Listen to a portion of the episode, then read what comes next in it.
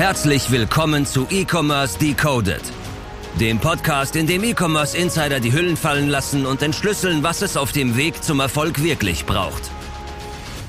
Von AppScale. Und damit hallo und herzlich willkommen zu einer neuen Folge E-Commerce Decoded. Heute mit dem Daniel von Ecom House. Freut mich, dass du da bist. Hi.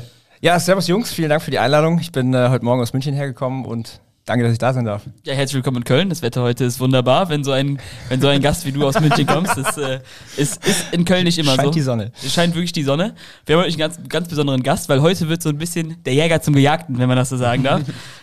Der eine oder andere wird dich wahrscheinlich schon kennen. Du äh, bist jetzt nicht nur Agency-Owner, du hast beispielsweise auch einen eigenen Podcast, den wahrscheinlich auch die Schnittmenge, die diesen Podcast hören und die vielleicht auch deinen Podcast hören, die ist wahrscheinlich nicht bei null. Ähm, deswegen schon mal sehr, sehr spannend. Du bist aber auch beispielsweise Autor, du machst ziemlich viele Dinge.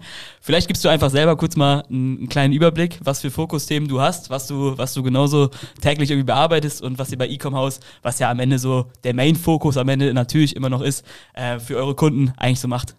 Cool, ja gerne. Vielen, vielen Dank für die Intro. Ähm, der Jäger zum Gejagten, bin ich mal gespannt. Ja, freut mich auf jeden Fall, da hast du jetzt meine Attention bekommen.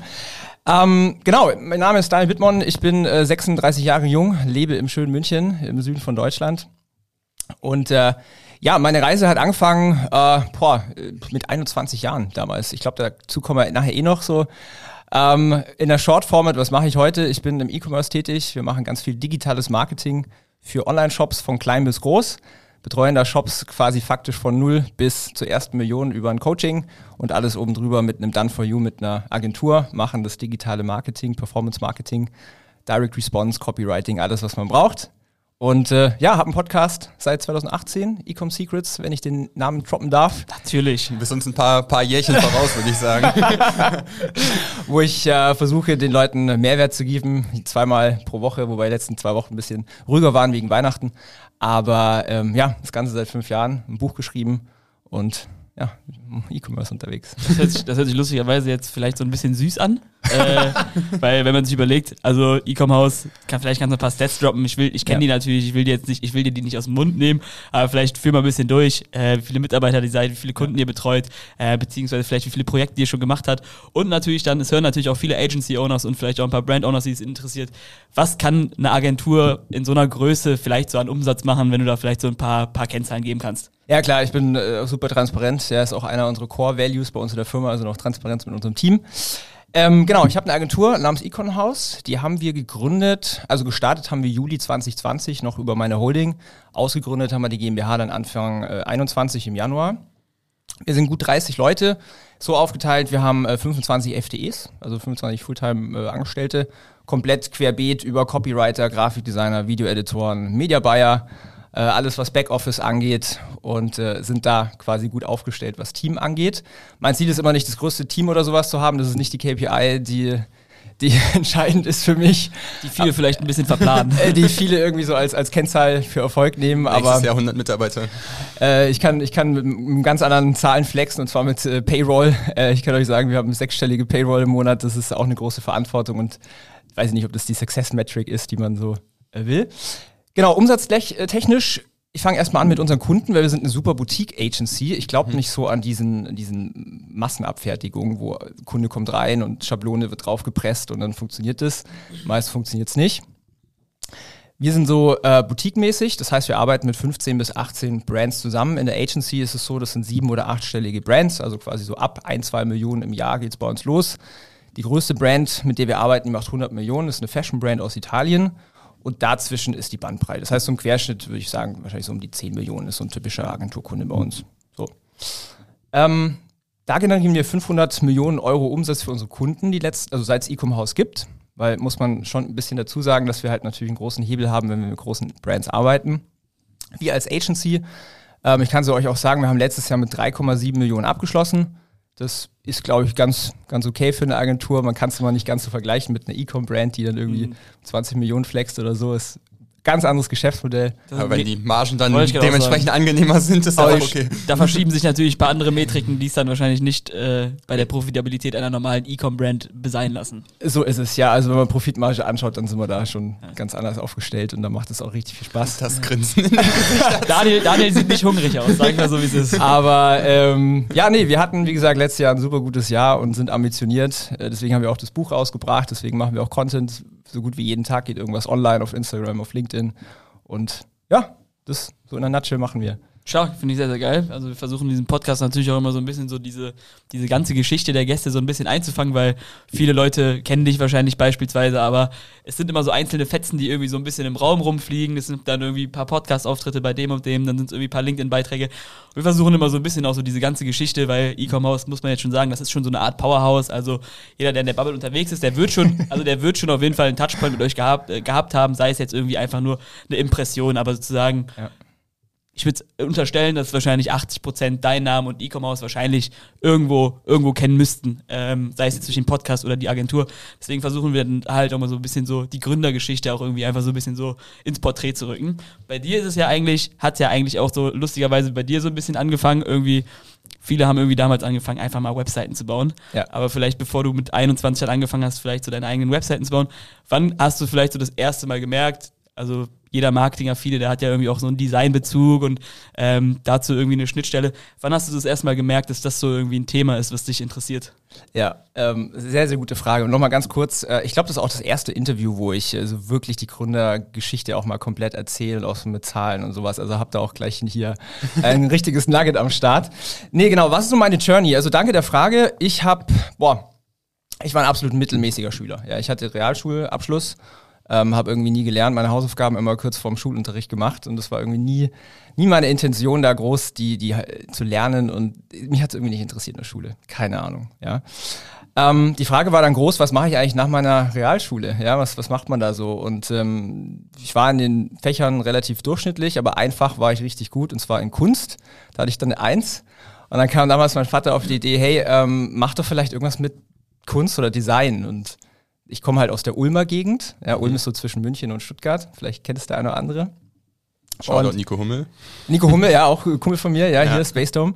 Und ähm, genau, die Frage war im Raum, was mache ich? Und dann gab es eine, oder es gibt es bis heute, eine Designschule in Ulm, ja, die Ferdinand von Steinbeis Schule. Okay.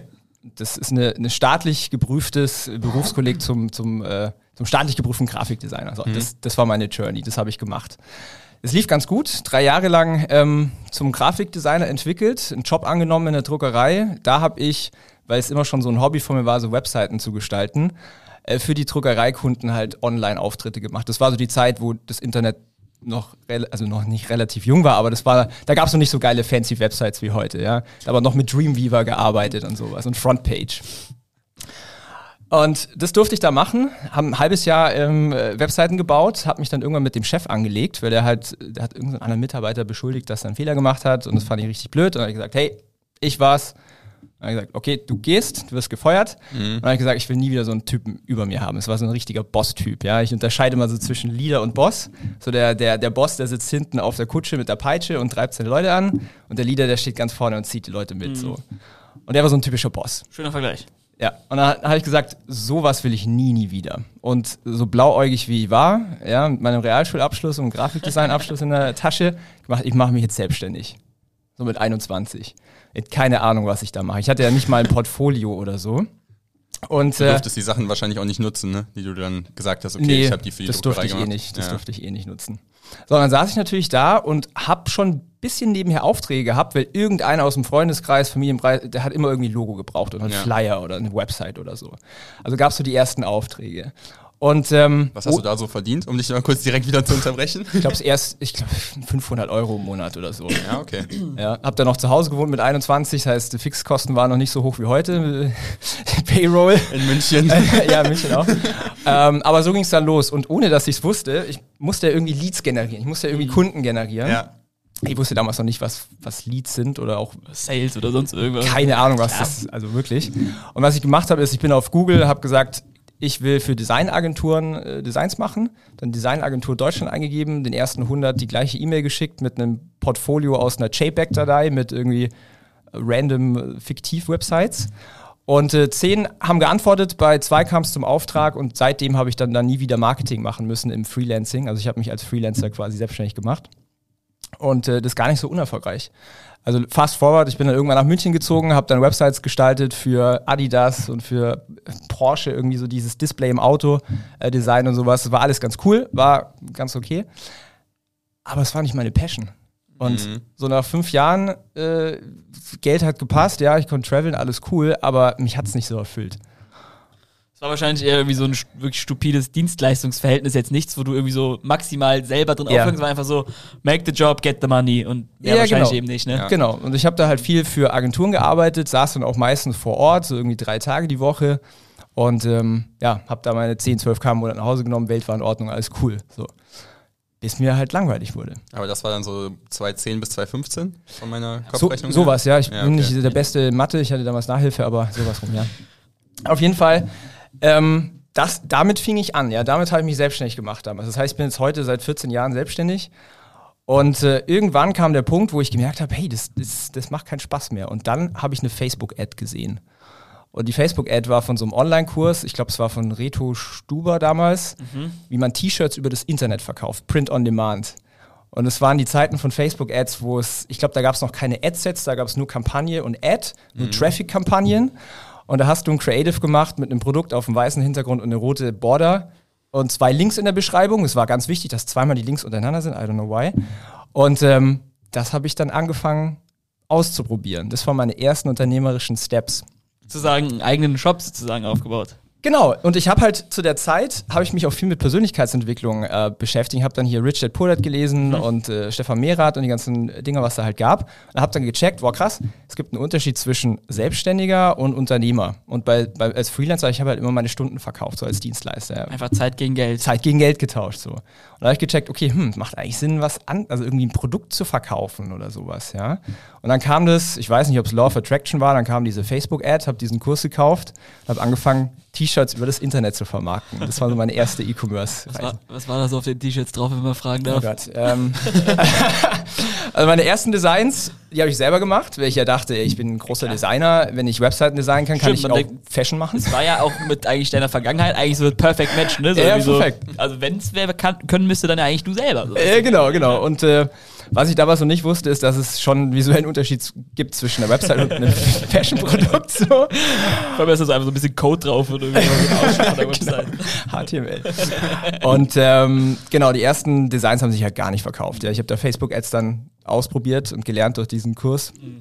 Kein einziges T-Shirt verkauft. Für drei Monate. Echt? Ja. Aber nicht aufgegeben. Nee. Der, der Mann hatte ja gutes Geld, da muss er noch nicht direkt wieder irgendwas anderes sich einfallen lassen. Ja, Okay, durch, durchs Grafikdesign habe ich tatsächlich ein bisschen was angespart. Ja. Da war ich dann nicht auf jeden Euro angewiesen. Aber das heißt, drei Monate war erstmal so richtige Durststrecke oder was? Ja. War wahrscheinlich auch mal ganz blöd, so von der anderen Seite, also zu sagen, du hast ja natürlich einfach als, als Dienstleister deine Zeit gegen Geld getauscht. Das heißt, das Leben war cool, aber du warst halt auch maximal ausgelassen. Dann sitzt du da irgendwie so, klar. hast eine neue Kampagne geplant und dann sitzt er so, wo ist das Geld? Das ist so, so, deine Zeit hast du ja trotzdem reingesteckt. Ja, absolut. Also ich habe meine Zeit reingesteckt und habe halt auch nichts dafür bekommen am Anfang, sondern sogar aktiv jede Sekunde Geld verbrannt mit Werbung, mit Ja, Facebook-Ads. Und habe dann irgendwann gemerkt, so hey, ich muss irgendwas ändern. Die Designs verkaufen sich einfach gar nicht. So, dann bin ich auf Fiverr und habe mir Designer geholt für irgendwie 5 Dollar das T-Shirt oder so. Und die schicken mir die Designs und ich denke mir so, Alter, das kauft niemand. Das ist so potthässlich. Weil ich hatte natürlich meinen, ich war in meiner Designer-Bubble, ja, ich fand es halt echt ugly. Das waren dann so seltsame Sprüche, so, ich weiß gar nicht was da drauf stand, irgendein Königinnen und Helden, keine Ahnung was, ja. Und ich denke mir so, ja, was habe ich denn zu verlieren? Ich teste es und siehe da, ich habe meine ersten Produkte verkauft. Und das war so die Lesson learned. Ach, so, war das dann so hier so King, früher gab es auch diese ganz King and scheußlichen, diese ganz scheußlichen Ja, so- so King and Queen und irgendwie Ja. so einfach nur so Sachen, die einen irgendwie so selber beschreiben, so ganz hässlich so draufgepackt mit irgendwie noch einer Zahl oder so. ganz genau. Steckt Sowas ganz viel das. Hass in Moritz, glaube ich.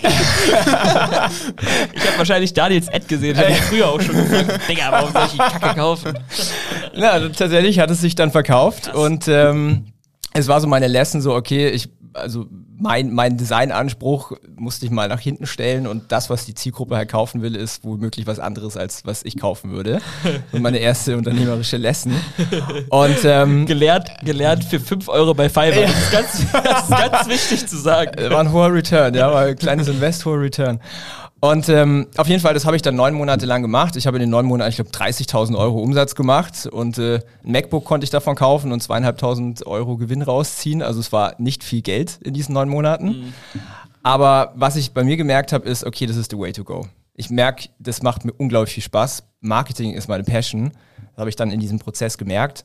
Und das war so der, der Schritt in Online-Marketing, in E-Commerce. Und das war, keine Ahnung, vor acht, neun Jahren oder so. Aber man kann ja schon sagen, also ich weiß jetzt nicht, war das nur ein Shop oder das waren mehrere tendenziell, ne? Das war, also das war über eine Plattform, die hieß Teasely. Mhm. Da gab es so zwei große Player, Teespring in den USA und Teasely so für Europa. Das mhm. habe ich dann über äh, Teasely gemacht. Das heißt, du hattest einfach ein Design, hast es hochgeladen, die haben die Produktseite gestellt auf der Plattform, du hast den Traffic geschickt und die haben die Kunden behalten und ich habe eine Provision kassiert. So, das war ja, okay. das ist natürlich schon. Eigentlich im Endeffekt ziemlich äh, schlechtes Geschäftsmodell. Eigentlich ein relativ ja. madiges ja, Geschäftsmodell. So war es halt früher, ne? Man hat halt irgendwie einfach immer so ein bisschen einfach alles verkauft, was, also alles mitgenommen, was geht und gar nicht so dieses gesamte Konstrukt versucht zu verstehen. Ja. Aber so im weiteren Verlauf war es dann eigentlich schon so, dass okay, du hast dann im ersten Jahr vielleicht die 30.000 Euro Umsatz gemacht, aber ein, also mindestens einer von diesen Plattformen hat es dann ja relativ weit, also weit geschafft. Also man kann nachlesen, einer hat auf jeden Fall siebenstellige Umsätze gemacht.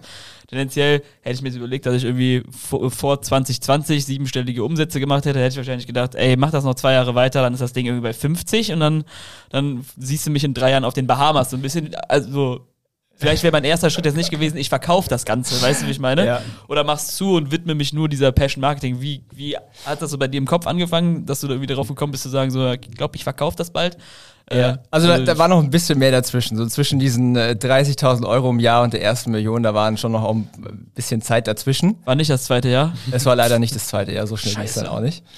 Ähm, was ich halt eben gelernt habe, war, okay, ich kann Produkte so bisschen übers Internet verkauft mit Facebook-Ads, aber ich habe gar keine Kunden. So, ich kann mir ja gar nicht irgendwie was aufbauen, kein Firmenwert, gar nichts. So, vielleicht, da habe ich damals auch schon von geträumt, von einem Exit oder so, vielleicht kann man das Ding mal verkaufen äh, und dann vielleicht auf die Bahamas, wobei heute würde ich es wahrscheinlich anders machen, ja. Aber ähm, genau, ich habe halt gecheckt, hey, ich habe gar keine Kunden. Und dann kam so die Idee in den Raum, irgendwie einen eigenen Online-Shop zu machen. Und da gab es eine kleine Story, da war ich auf dem Geburtstag von meiner Oma. Das war dann, ich glaube, Anfang 2016 oder so. Und äh, da habe ich meinen Cousin wieder gesehen nach einem Jahr. Und wir haben uns halt, also war auch wieder ein bisschen Alkohol im Spiel. Ja, wir hatten es ja vorhin im Vorgespräch auch.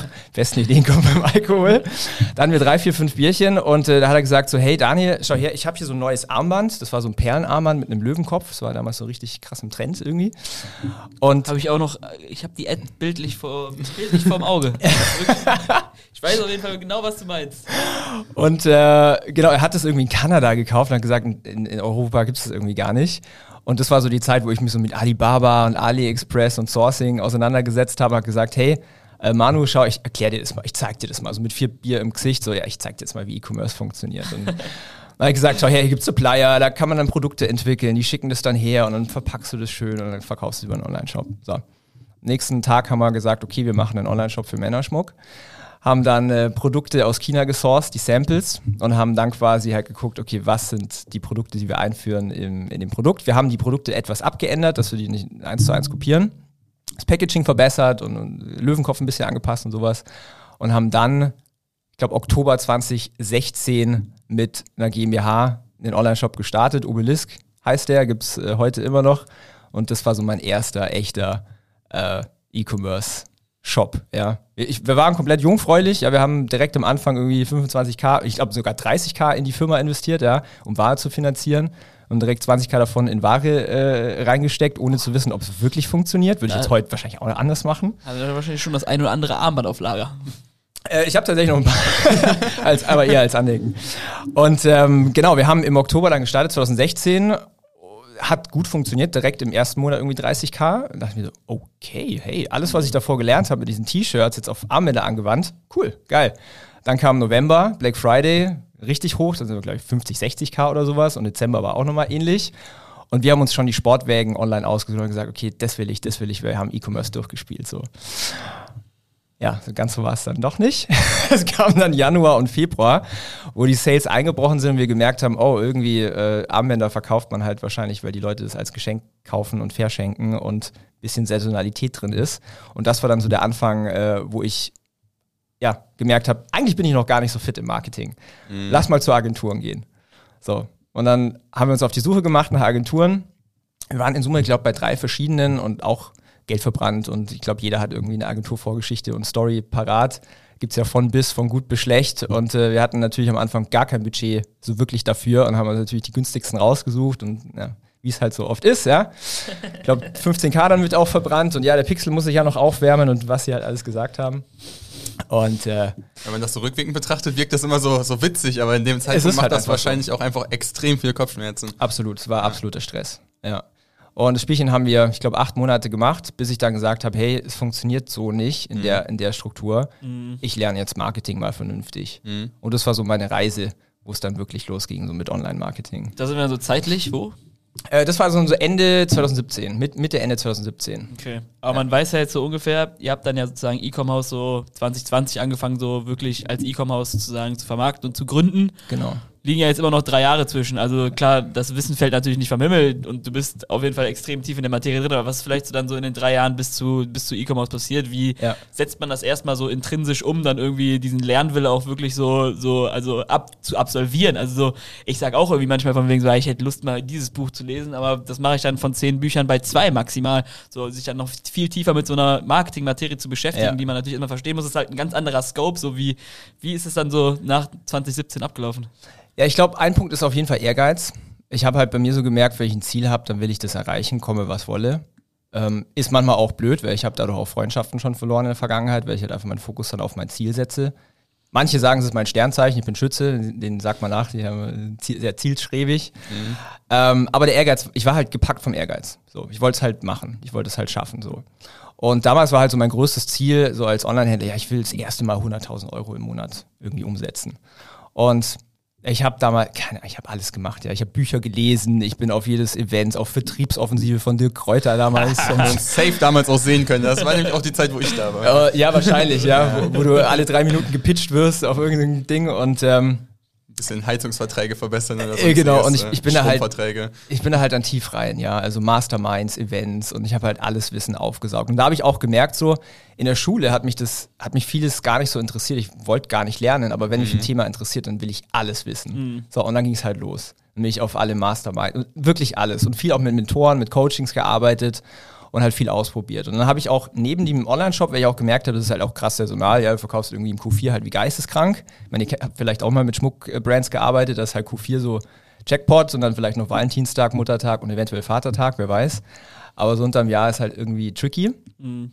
Ähm, habe ich 20 acht, ja, Ende 2017 dann angefangen, sogar mit Dropshipping. Das war so die Zeit, wo das so groß war. Da gab es noch keine Dropshipping-Coaches in Deutschland. Da hat Moritz das für tot erklärt. Nee, oder was? 2016? 2016, 2016 hat Moritz Dropshipping per se für tot erklärt. 2016 habe ich nach dem Abi drei Monate Dropshipping gemacht. Ich habe auch wirklich nur Scheiße verkauft. Wirklich, war ich, also wirklich, wenn ich das oh, mal.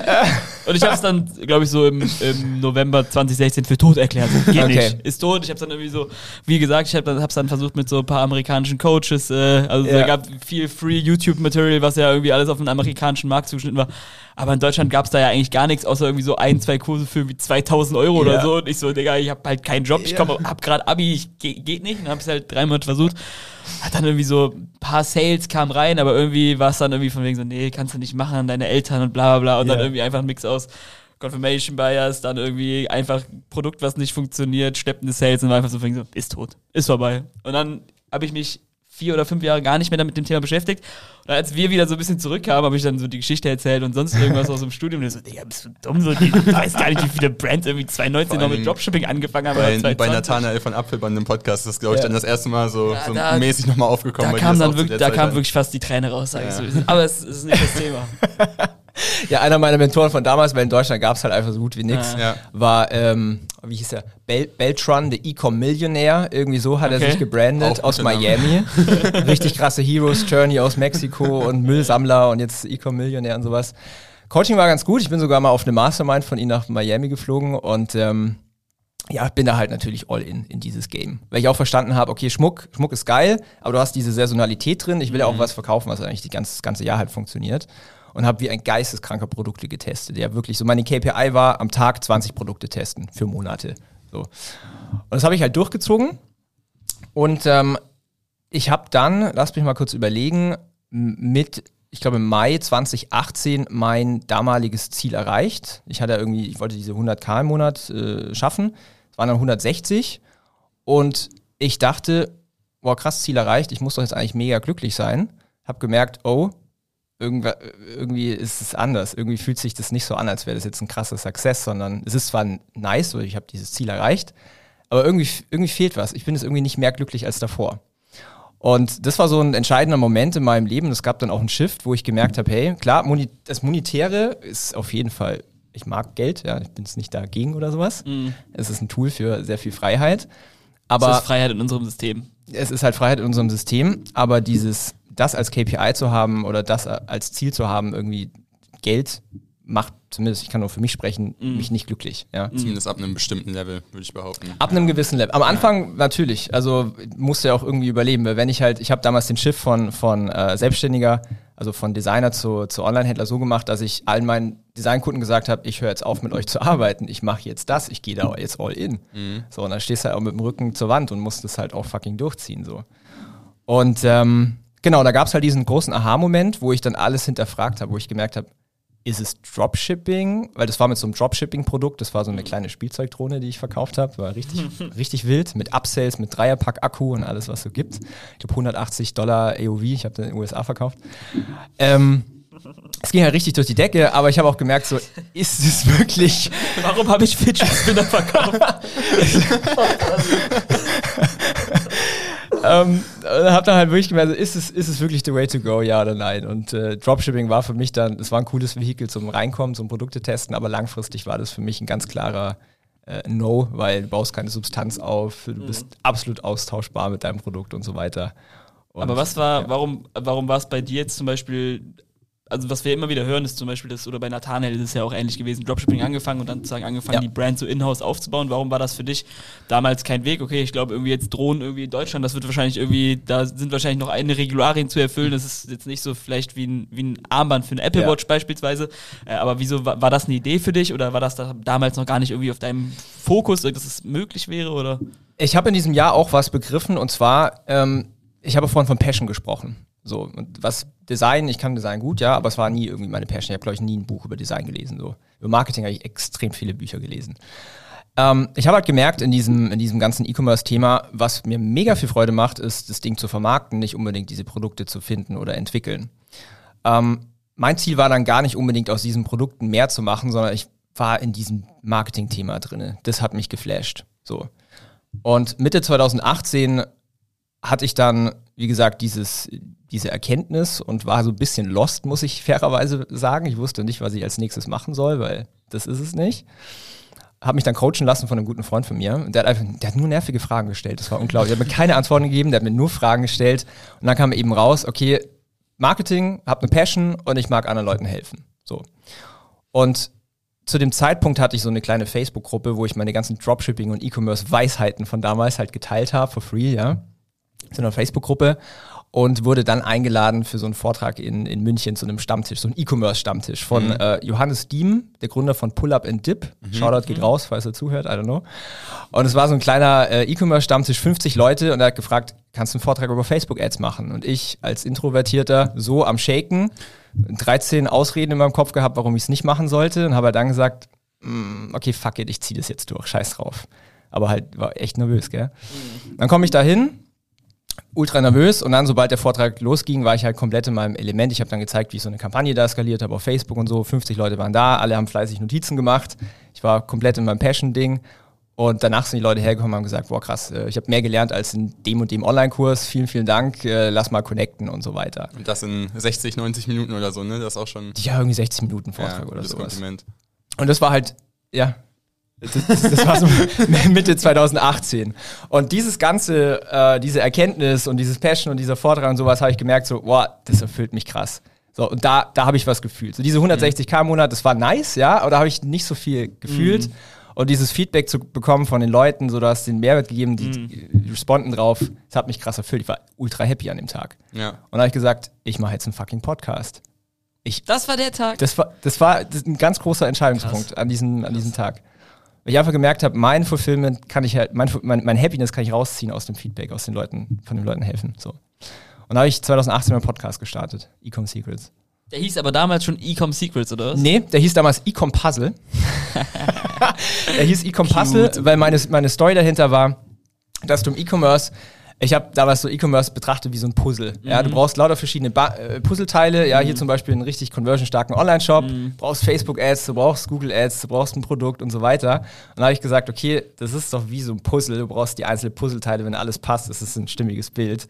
Ecom Puzzle ist der Podcast-Titel. Wie lange hat er gehalten? Äh, Der hat gehalten, ich glaube, ein Jahr lang oder sowas. Ja, okay. Ja. Weil ich kenne ihn nur als Ecom Secrets, obwohl ich den auch schon richtig lange kenne, würde ich behaupten. ja. Ja, das ist ja schon, das ist natürlich schon eine long journey, aber dann hast du den umbenannt mit Ecom House dann irgendwie erst, oder? Ich habe den, so- ich weiß Also nicht mehr genau. lustigerweise heißt der Podcast ja irgendwie schon, ist ja schon eine Analogie, wie die Agentur heißt. Weißt du, wie ich meine? Ecom Secrets, Ja. Ecom House, so irgendwie, also. Ja, Ecom Puzzle, also viel. Genius, oder? Daniel ist nicht über das Ecom hinausgekommen. Positionierung, meine Freunde. Aber gab es da jetzt irgendeinen Grund für oder was? Oder, oder wie ging es dann irgendwie damit weiter? Also irgendwie, keine Ahnung, was ich stelle mir das jetzt gerade vor, dann war es 2018. Da, also ich bin wirklich ein, ein intensiver Podcast-Hörer, okay, jetzt auch nicht so die übertrieben lang, aber ich höre wirklich Ja. viele Podcasts, aber 2018 habe ich noch keinen Podcast gehört. Ja. Also es war ja, glaube ich, so in Amerika schon voll das Ding, aber so in Deutschland waren Podcasts, glaube ich, so voll die, also es war irgendwie so die Facebook-Gruppe, nur halt irgendwie sozusagen auf einem anderen Medium, immer Ja. noch sehr, ver, sehr vercrackt, sehr verbrained, so sehr kompliziert, jetzt gar nicht mal so allgemein gehalten, wie man es jetzt vielleicht irgendwie versucht. Wie war das? Also, wie waren also die Anfänge? Es war total schlecht. ich habe meine erste Podcast-Folge gescriptet und habe die vorgelesen und war halt verkrampft vom anderen Stern. Ähm, es gab es damals noch nicht. Also vor allen Dingen nicht im E-Commerce. Ich würde fast mal sagen, es war einer der ersten, wenn nicht sogar der erste im, im, in Deutschland oder so, keine Ahnung. Aber da war, da gab es noch nicht viel. Und ähm, ja, wie ging es dann weiter? Ich habe halt diesen Podcast dann 2018, ehrlich gesagt, aus Spaß gestartet, weil mein Geld habe ich halt immer noch so mit Dropshipping und mit meinem Schmuckshop verdient und so. Ähm, aber habe halt gleichzeitig den Leuten halt das Wissen so ein bisschen weiß nicht, ob ich, äh, wie sagt man, ähm, ich, mir fällt das Wort jetzt nicht ein. Keine Ahnung, irgendwie wollte ich meine Weisheiten da teilen. Ja, ich dachte, irgendwie hätte ich was zu sagen. So. Ähm, naja, long story short, 2019 habe ich tatsächlich im Podcast weniger Konsistenz reingebracht. Also ich habe, glaube in diesem Jahr vielleicht 20 Episoden gelauncht, weil ich so ein bisschen aus dem Fokus verloren habe. Ähm, aber spannenderweise kam aus diesem Vortrag eine Person auf mich zu. Das war der damalige CBO von Furbo, ist so eine Münchner Firma, beziehungsweise eigentlich aus, ich glaube aus Taiwan. So eine Hundekamera, ganz groß auf Amazon. Die haben damals schon 40 Millionen im Jahr gemacht. Und er hat gesagt, hey, geiler Vortrag, komm mal bei uns im Office vorbei, schau dir mal unseren Facebook Ads Manager an, gib mir mal dein Feedback. Und das war spannenderweise mein erster Beratungskunde. Echt? So, und da habe ich irgendwie für 50 Euro die Stunde meine Beratung verkauft und habe dann anderthalb Jahre mit denen gearbeitet. So geil, wie günstig man sich früher einfach verkauft hat. Ja, ja. Auch so, dass 25 Euro pro Stunde im Kopf am Anfang ein guter Preis war, den man mal nehmen könnte. Ja, absolut. Und äh, habe dann gemerkt, so, hey, das ist total geil. Ich kann hier mit meiner Expertise, mit meiner Passion, mit Marketing, mit Facebook-Ads und sowas, kann ich anderen Brands helfen. Die konnten sich halt dann auch steigern vom Umsatz her und ich kann gleichzeitig auch Geld verdienen, das ist ja super cool. Und äh, das war so der Startschuss mit dem Gedanken, hey, lass doch mal ein bisschen mehr aus diesem Podcast machen. Und äh, ich hatte dann mal einen guten Freund von mir, Bernd Leitzoni, äh, er hat eine Firma in äh, Kärnten, ja, hier in Österreich. Ähm, habe ich ein Coaching gebucht bei ihm damals. Kann ich schon seit einigen Jahren, aber der hat damals so ein Coaching gestartet und äh, Marketing und Verkaufen für Agentur oder halt für Coaching-Dienstleister und sowas. Und dann habe ich da äh, ein Coaching gebucht, weil ich wollte Verkaufen und Marketing noch besser lernen. Ja, vor allen Dingen Verkaufen. Weil ich habe davor mich halt immer so verkauft, ja, als Dienstleister, aber ich habe es nie wirklich systematisch gelernt. Weil meine Intention war, lass doch damals, äh, lass doch eine Beratungsfirma aufbauen. Weil ich habe immer Anfragen bekommen aus dem Podcast so. Und das war so der Startschuss äh, für das heutige Ecom-Haus, ja, weil ich habe dann zum Januar 2020 den Podcast komplett gelauncht, auch neu gebrandet und mal professionalisiert, auch hinten dran mal immer wieder ein Call to Action gepackt bei einer Podcast-Episode und darüber halt echt krass Leads generiert und eine Beratung aufgebaut. So, so gab es mich und einen Mitarbeiter. So, Und wie kam es denn dazu, dass es quasi Ecom House dann erst ausgegründet Ende des Jahres gab?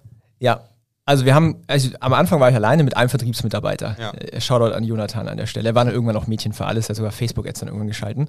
Ähm, dieses, dieses Coaching, dieses Beratungsding war dann mein voller Fokus. Das heißt, ich habe ähm, ja, da meine Energie rein investiert, am Anfang One-on-One-Coachings gemacht. Ja, ich habe quasi den, den Brands, äh, das waren Online-Händler von klein bis groß, meine Expertise vor allen Dingen in Facebook-Ads und im Marketing weitergegeben. Ähm, irgendwann dann gemerkt, hey, mein Terminkalender ist krass voll, den ganzen Tag Sales Calls, Marketing und, und irgendwie äh, Kundengespräche. Lass doch mal auf ein Gruppenformat switchen, habe dann ein Gruppencoaching draus gemacht. Und es hat richtig gut funktioniert, äh, bis ich dann, boah, jetzt muss ich ein bisschen in meinem Kopf kramen, wann ging ja Lockdown los? Im Mai, glaube ich, 2020 oder Ich März. im März gesagt. März 2020. Ja. Dann habe ich März, habe ich meinen jetzigen Businesspartner kennengelernt, Emanuele Maragno. Mhm. Ja, denn ich wollte auf so eine Mastermind gehen von Deepish Mandalia, das ist einer der weltbesten Facebook-Ads-Menschen. Ist jetzt nicht mehr so ganz öffentlich, aber war damals so echt top-notch, so top 1%. Und ich war in seiner Mastermind und die hatten halt ein Event in Italien, so ein Offline-Event. Und dann kam Corona, Lockdown, Event wurde abgesagt. Es gab nur noch die Facebook-Gruppe zu dem Event.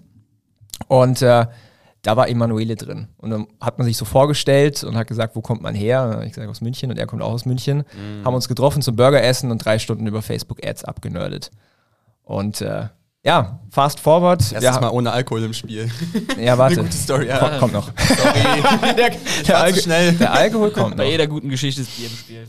Ähm, er war zu dem Zeitpunkt äh, bei einer äh, Münchner Tech-Startup äh, namens MyCali, ist so ein Autoadapter, physisches Produkt plus eine Subscription. Hat da die ganzen Facebook-Ads gemacht, hat die Brand begleitet von 0 auf 40 Millionen pro Jahr und äh, war halt angestellt zu dem Zeitpunkt. Und ich habe drüber gesprochen, was ich so mache. Und ich habe auch gemerkt, gleichzeitig in der Beratung, mega geil, dass du den Leuten so helfen kannst, aber ich habe auch gleichzeitig die Schwachstellen gemerkt. Und zwar, wenn jetzt jemand noch gar nicht so viel Erfahrung hat wie ich, zum Beispiel mit Facebook-Ads oder so, du kannst sehr viel beibringen und sowas. Aber es macht schon nochmal einen Unterschied, als wenn ich jetzt die Ads schalten würde für die Person. So dieses Done for you. Deswegen gehen ja Leute auch zur Agentur, weil sie Experten brauchen. So. Und dann kam ich nach einigen Monaten, nachdem ich Emanuele besser kennengelernt habe, wir haben uns angefreundet, wir waren regelmäßig bei ihm zu Hause, es gab ganz viel Aperol Spritz, weil er ist Italiener und seine Frau hat dann immer so, so drei Liter Karaffe Aperol Spritz gemacht. So. Echt? Ja. Ähm, kam, kam halt irgendwann so ein halbes, Müssen wir, müssen wir gleich wohl wahrscheinlich doch noch einen Kölsch trinken. ja, wahrscheinlich zum Mittagessen. ähm, kam halt dann einfach so ein paar Monate später so die ganz diepe Frage, wo wir so ein bisschen Aperol schon im Gesicht hatten, so, hey, Emanuele, du bist da jetzt hier angestellt, was willst du mal aus deinem Leben so machen? Hast du gefragt? Ja. und dann hat er mit seinem äh, italienischen äh, Englisch halt gesagt, I wanna run Fastbugats for E-Commerce Brands. und dann habe ich Der, gesagt, hat gar, der spricht ja kein Deutsch. Oder jetzt wahrscheinlich. spricht schon ein bisschen Aber Deutsch. damals habt ihr euch auf Englisch unterhalten, oder was? Absolut, Ah, ja. Und äh, dann habe ich gesagt, boah krass, ich habe eine ganz, ganz wilde Idee. Ich habe gerade eine Kunde bei mir in der Beratung. Ähm, wir haben ihren Umsatz auf 50k im Monat bekommen. Die war davor irgendwie über 5k. In dass wir einmal pro Woche gemeinsam mit ihren Facebook Ads Manager geguckt haben und ich habe gesagt, was sie da so machen soll. Habe gesagt so, hey, hättest du mal Bock, einfach für sie die Ads zu schalten? Mal gucken, was passiert. Und dann war so die Idee im Raum, ich versuchte jetzt mal so Done for You zu verkaufen. Lass doch mal einfach anbieten, dass wir die Ads machen. Spottbillig damals, ich weiß nicht, 1500 Euro oder sowas im Monat, ja.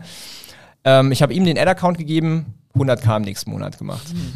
So, und dann dachte ich, okay, cool. Wir verstehen uns menschlich richtig gut. Facebook Ads Skills passt auch. Obviously hat der Mann noch was drauf. Obviously hat er aber auch was drauf. Ähm, und es passt ganz gut. Dann habe ich das mit einem zweiten Kunden gemacht. Das war so, äh, ich glaube, Clean Truck hießen die, so ein LKW-Reinigungsmittel. Fragt mich nicht.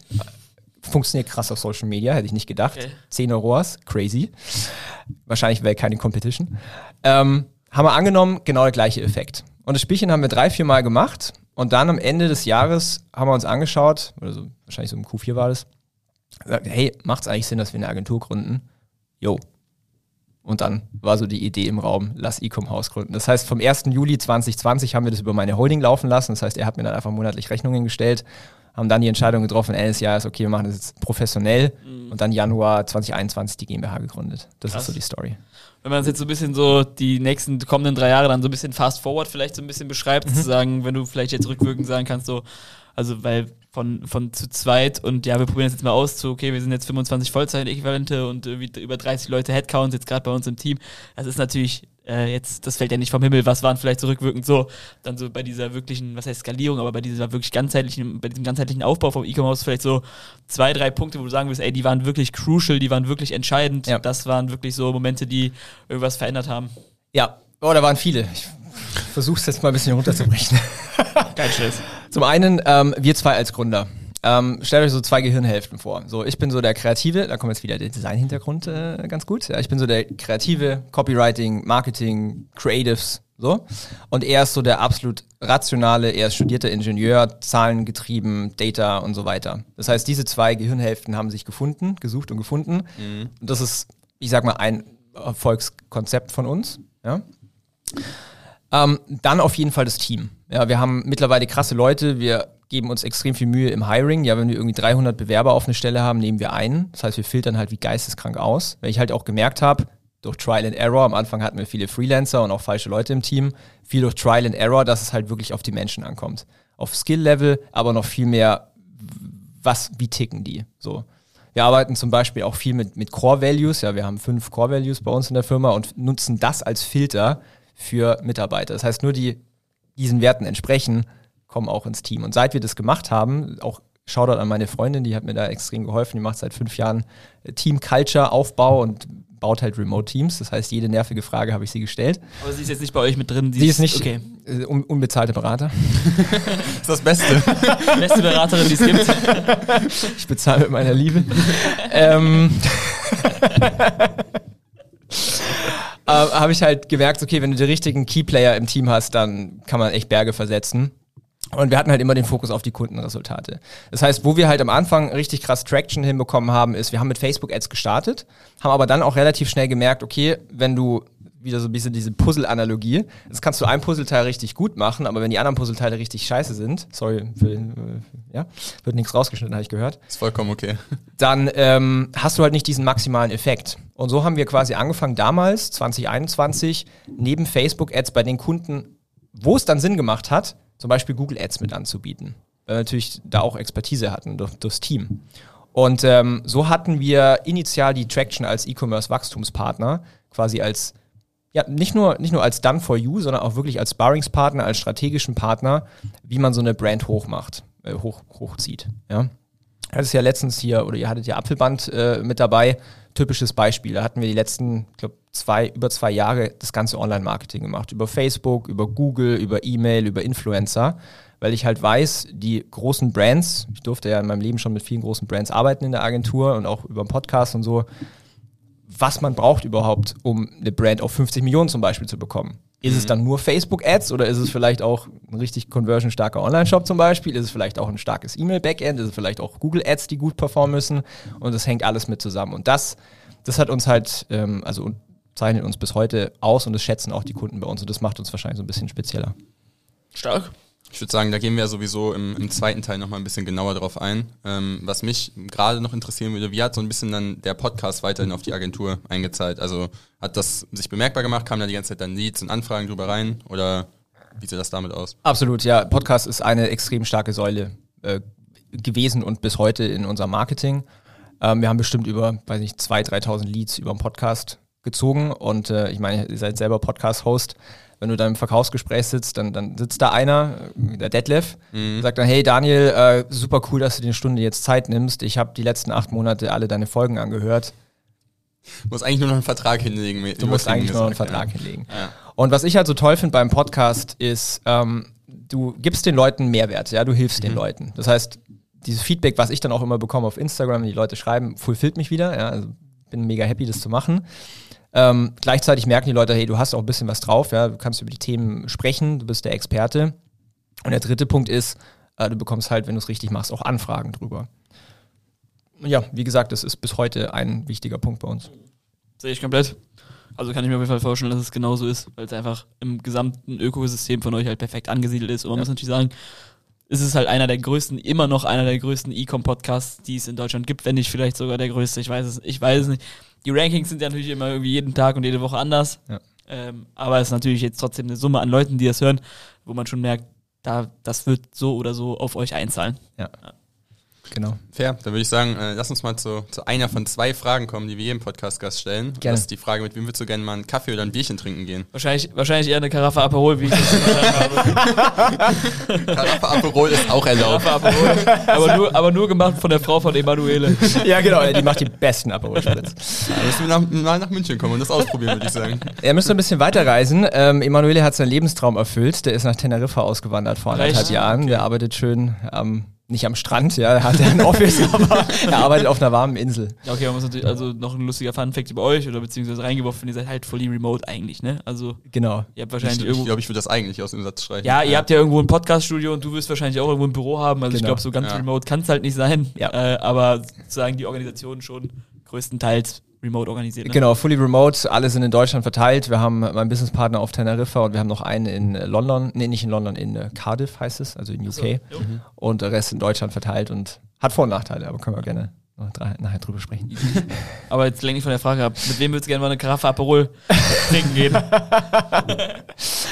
Ähm, ja, ich habe tatsächlich über die Frage nachgedacht, ein bisschen, ähm, weil ich versuche natürlich auch die Leute, die, die so im jetzigen im Umfeld habe oder die, die ich so sehe in, in meiner Bubble, zu denen nehme ich meistens auch Kontakt auf und versuche mit denen dann irgendwie mal was essen zu gehen oder im Bestfall sogar von denen zu lernen und zu, mit denen zu arbeiten.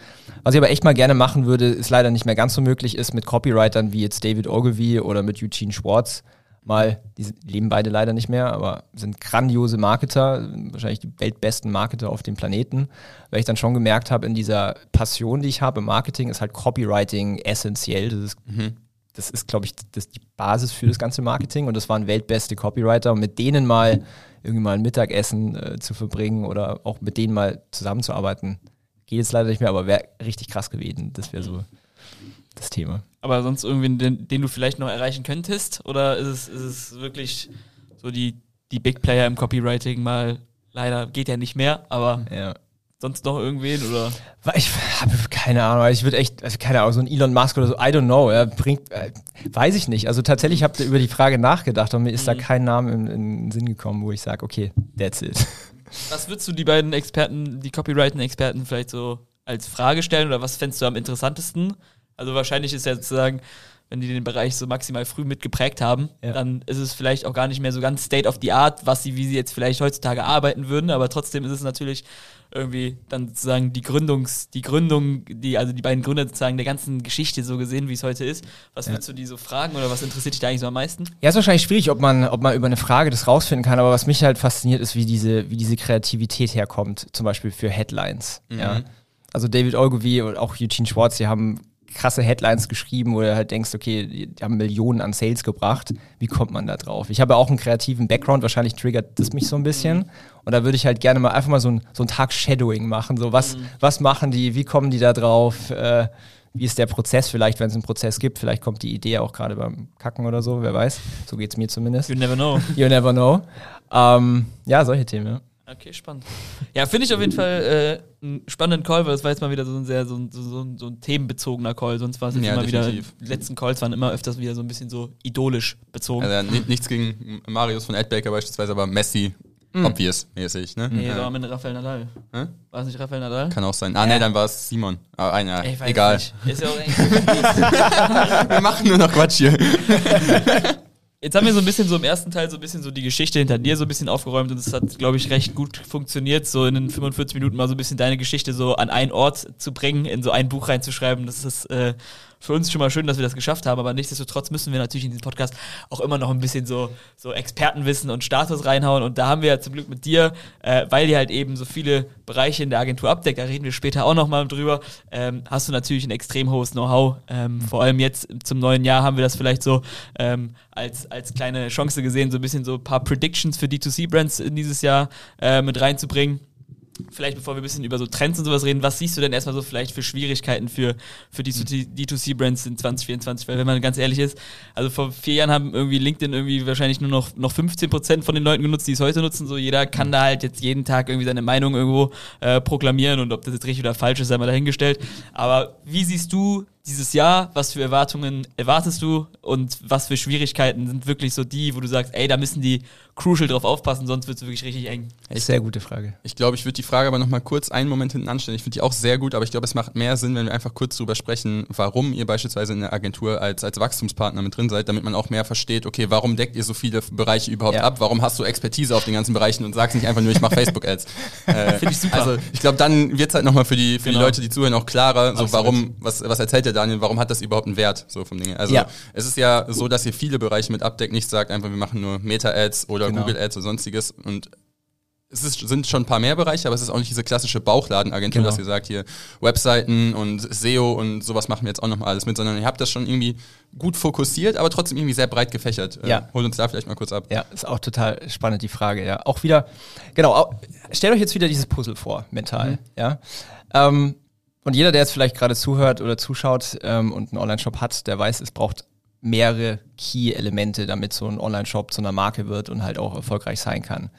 Für viele ist es Facebook-Ads. Ich habe die Erfahrung gemacht, Facebook-Ads ist wahrscheinlich bei 99 Prozent der E-Com-Brands, die groß geworden sind, eine Key-Säule, ein ganz wichtiger Punkt. Und meiner Meinung nach auch echt eine Königsdisziplin. Deswegen haben wir ja damals auch mit Facebook-Ads gestartet. Zum einen, weil wir halt natürlich aus diesem Bereich kommen. Ja, also meine absolute Passion, vom Emanuele auch. Ja, meins auf der kreativen Seite, bei ihm eher so das Zahlenthema. Aber wir haben halt zeitgleich auch gemerkt, ähm, dass wir, und so hat sich dann auch über die Monate oder auch über die Jahre ja mittlerweile entwickelt, dass wenn eine E-Com-Brand dann auf einem gewissen Level ist, auf einem gewissen Plateau, dass es dann zum Beispiel Sinn macht, dass man jetzt Influencer-Marketing mit hinzufügt oder dass man jetzt zum Beispiel das Potenzial Google Ads nochmal maximiert, wenn man vorne im, im, im Meta viele Eyeballs eingekauft hat. Und was ich damit sagen will, ist, wir hatten damals, als wir Ecom-Haus gegründet haben, nicht die Intention, dann irgendwie ganz viele Services oder sowas anzubieten, sondern wir sind rein mit, mit Facebook-Ads und haben gemerkt, da ist noch so viel mehr Potenzial, was die Brands ausschöpfen könnten, es aber einfach nicht auf die Kette bekommen. Oder teilweise auch selber gar nicht als so wichtig erachten, wo ich aber genau weiß, schau mal her, wenn du kein E-Mail-Marketing machst, sondern nur Facebook-Ads, dann lässt du so viel PS auf der Straße liegen, du verschwendest mhm. so viel Geld. Und ähm, das hat sich quasi aus dieser Situation raus gebildet. Machen wir mal das Beispiel von, ähm, von Nathanael, von Apfelband, der war ja hier auch letztens bei euch im Podcast. Mit äh, Nathanael gearbeitet seit September 21, sowas. Ähm, wir haben angefangen nur mit Facebook-Ads.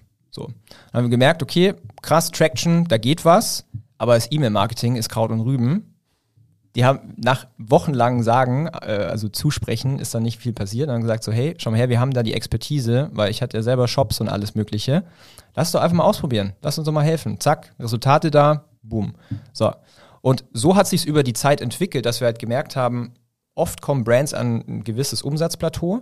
Ich habe die Erfahrung gemacht, wenn eine Brand jetzt nur Facebook-Ads macht, dann kann das Umsatzplateau teilweise schon bei der ersten Million im Jahr kommen, manchmal erst bei fünf Millionen. Aber um dann so in diesen Mainstream-Markt zu kommen, braucht zum Beispiel Influencer, die das Vertrauen in die Marke weiter aufbauen. Mhm. Und diese Symbiose dann zu sagen von Influencern, die quasi diesen Trust aufbauen in der Zielgruppe und dann Facebook-Ads, wo die Leute dann konvertiert, ist eine geile Kombi. Funktioniert mega geil. Sonst kannst du natürlich die ganze Zeit an die Leute ranreden, hey, macht bitte Influencer-Marketing, macht es. Wir haben Zahlen, Daten, Fakten, dass es geil ist, macht's mhm. bitte. Und wenn da halt nicht viel passiert, und das ist die Erfahrung, die ich gemacht habe, ist viel Potenzial verschwendet. Und so kam es eigentlich dann über die Jahre, dass wir halt gesagt haben, okay, wir bauen einzelne Departments aus. Unser größtes Department ist quasi Facebook, weil das ist die Königsdisziplin. Da haben wir allein, ja. ich glaube, 13, 14 Leute im Creative Department, Copywriter, Grafikdesigner, Videoeditoren und haben quasi kleinere Feature-Teams, wo wir andere Dienstleistungen machen, wenn es Sinn macht. Das heißt, wir gehen nicht rein und sagen, kauft das komplette Paket, sondern wir starten mit Facebook. Und wenn wir merken, die Brand möchte es entweder nicht in-house machen oder bekommt es auch gar nicht auf die Kette, dann bieten wir das quasi an als nächste Dienstleistung. Aber tendenziell, also man muss natürlich auch mal ein paar kritische Gegenfragen stellen, ist es natürlich schon so, dass man sich so den Trend auch so, okay, Nathanael hat 2021 angefangen, aber ich würde sagen, so mit 2020, 2021 hat sich erst so diese Entwicklung eingestellt, so, dass von diesen 360-Grad-Agenturen, dass sich alle eigentlich irgendwie eher nur noch auf ein Fokusthema spezialisiert haben. Und eigentlich habt ihr euch dann sozusagen gegen diesen Trend weiterentwickelt. Klar, das war eher so aus der Nachfrageseite, das war jetzt nicht so, dass der dass der Daniel morgens aufgewacht und sagte, das biete ich jetzt auch noch mit an, weil da sehe ich noch ein paar Euros. Drei oder so. Aperol im Kopf. Ja, ja, Emanuele, mach den Aperol auf. Aber sozusagen, ihr seid ja so ein bisschen so gegen den Trend geschwommen und heute Ja. ist es ja schon eigentlich auch immer noch so, zum Beispiel, wir machen nur AB-Testing, das ist unser, das ist unser Kernthema, da sind wir richtig gut drin, da sind wir, das ist aber auch der einzige Bereich, in dem wir richtig performant sind. So. Ja, Was anderes geht nicht, so vom Gedankengang her. Wahrscheinlich würdest du uns auch irgendwas vor den Kopf werfen, wenn ich jetzt sage, wir machen äh, Facebook-Ads noch mit dazu oder so. Also, Genau, beispielsweise gerade das Beispiel mit äh, Influencer-Marketing, dass ihr da ein kleines eigenes Department habt. Da hatten wir halt jetzt in der letzten Folge, saßen hier halt Kathi und Andy von, von damals Hello Buddy mit ATM Consulting, die halt wirklich nur das für riesengroße Brands macht. Siehst du da, siehst du da kein Problem mit, dass ich das irgendwie so, also ist auch irgendwie dann vielleicht der Service, den ihr anbietet, nicht Ja. zu sagen, das Level haben kann, was jetzt vielleicht die Brand vielleicht verdient hat? Ist das, ist das nicht ein Punkt, der, den man sich zwangsläufig dann irgendwie, dem man sich gegenübergestellt sieht? Ja, auch sehr eine gute Frage, die sich wahrscheinlich auch viele jetzt der Zuhörer auch stellen werden. Ähm, ich glaube, grundsätzlich ist es nicht verkehrt, auch mal gegen den Strom zu schwimmen, mal was zu machen, was anders ist als alle anderen, weil es bringt dich ja auch weg von der Vergleichbarkeit. Weil unser Facebook-Rap, wir arbeiten, also Shoutout an Andy, äh, wir arbeiten mit äh, Meta zusammen seit einigen Jahren und die haben halt gesagt, es gibt in, in, im Dachbereich 20.000 Agenturen, die irgendwie Facebook-Ads machen. So. Und ähm, nicht mal so viele Online-Shops gefühlt. Also, äh, es gibt wahrscheinlich nicht mal so viele Online-Shops, ja.